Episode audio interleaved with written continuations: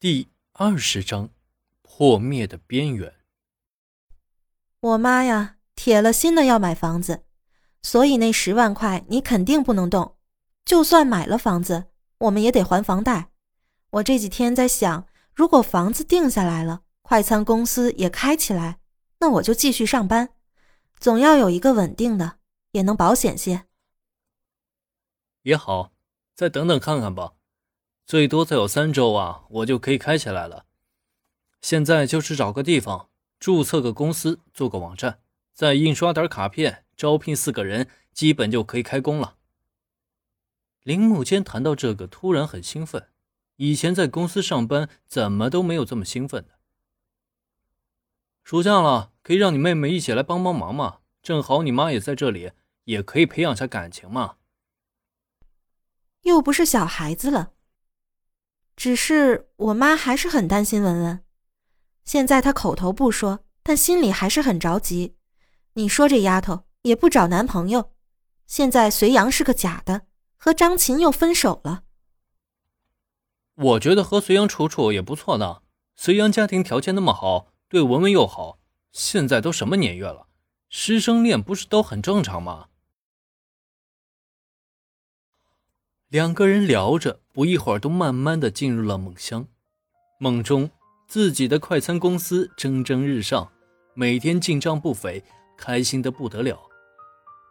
第二天早上八点的时候，黄妈再一次把饭做好，喊叫着林木间和黄英起来。一天的行程，老太太已经给安排的很详细。忙忙碌碌又一天，快餐公司的事情已经基本完成。只要找一个地方，然后注册公司就可以了。铃木间在马路人才市场已经谈好了三个人，似乎一切一切都在朝着好的方向发展着。周六的时候，黄妈是不找到合适的房子不死心，拉着黄爸和黄英再一次踏上了买房子的路程。下午两点的时候，铃木间来到安如玉所在的小区。从那次无意中偷窥到安如玉的自拍照片后，铃木间总是不敢看安如玉的眼神，总觉得偷窥了别人的秘密。小区里边很安静，门口的保安标准的穿着和礼节彰显着这个小区的高档。按下门铃后，打开房门的安如玉一眼的睡意，蓬松着头发，穿着拖鞋，慵懒的神态再一次刺激着铃木间。铃木间再一次在内心告诉自己，这个只不过是照顾自己的一个姐姐而已。呃，小林啊，我刚起来，没想到你这个时候会来，也没有提前打个电话。呃，你自己倒杯水喝，我去冲一下澡。说着，安如玉走进了洗澡间。安如玉完全把铃木间当做自家人一般。冰箱里面有水果和饮料，你自己拿。在客厅里，铃木间喝着水，看着房屋里边的陈设，耳边是传来洗澡间的水声。铃木间感觉心猿意马，一杯一杯的凉水猛地灌下去，顿时觉得心里冷静了不少。铃木间不想被洗澡间的水声让自己堕落，他站起来在屋子里边走着，看着墙上的字画，虽然不懂。但是借助着字画转移自己的注意力，在书房里边，林木间看到合影换成了安如玉的一张照片，雍容华贵、自信大方、成熟风韵。林木间喜欢女性的所有特质都可以从这张照片显现。第一次在这里看到安如玉夫妻的合影，突然为什么变成了单身照片？铃木间隐隐的觉得安如玉的婚姻似乎发生了什么问题。小林，怎么不吃水果呀？安如玉的叫声打断了林木间的思绪。我起身看看，刚才看到你书桌上那张照片，玉姐你真的很漂亮。林木间说着，端着茶杯从书房里走了出来。都老了，难得你喜欢。安如玉湿漉漉的头发披在肩上，穿着碎花睡裙，身上淡淡的香味传来，沁人心脾。